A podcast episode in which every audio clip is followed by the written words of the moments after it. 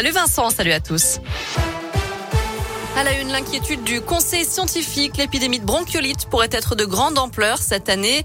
En cause, l'épidémie de Covid avec le confinement et les gestes barrières qui ont limité sa propagation l'an dernier. Du coup, les bébés ont été moins infectés et sont donc moins immunisés cette année, notamment les enfants nés après mars 2020. Une vingtaine de départements supplémentaires concernés par la fin du port du masque à l'école, notamment le Puy-de-Dôme dans la région. La Saône-et-Loire est déjà concernée depuis lundi dernier. L'un s'en rapproche petit à petit, tout comme le Rhône, l'un étant à 44 cas de Covid pour 100 000 habitants sur les cinq derniers jours, le seuil d'alerte fixé par le gouvernement. Un taux d'incidence qui est à 51 dans le Rhône. De son côté, le laboratoire américain Merck a déposé une demande d'autorisation pour sa pilule anti-Covid. Selon un essai clinique, cette pilule réduit par deux les risques d'hospitalisation et de décès des patients atteints du coronavirus.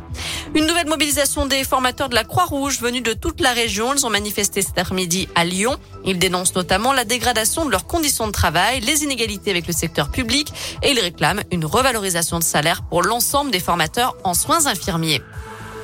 Le début de la semaine du goût dans les établissements indinois. Cinq collèges participent notamment à l'opération du prêt à l'assiette, mettant en avant les produits locaux dans la réalisation des repas à la cantine ou au self.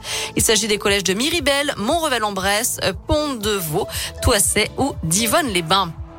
Des allocataires de la CAF ont eu accès aux dossiers d'autres bénéficiaires. Ça concerne 7000 dossiers en tout.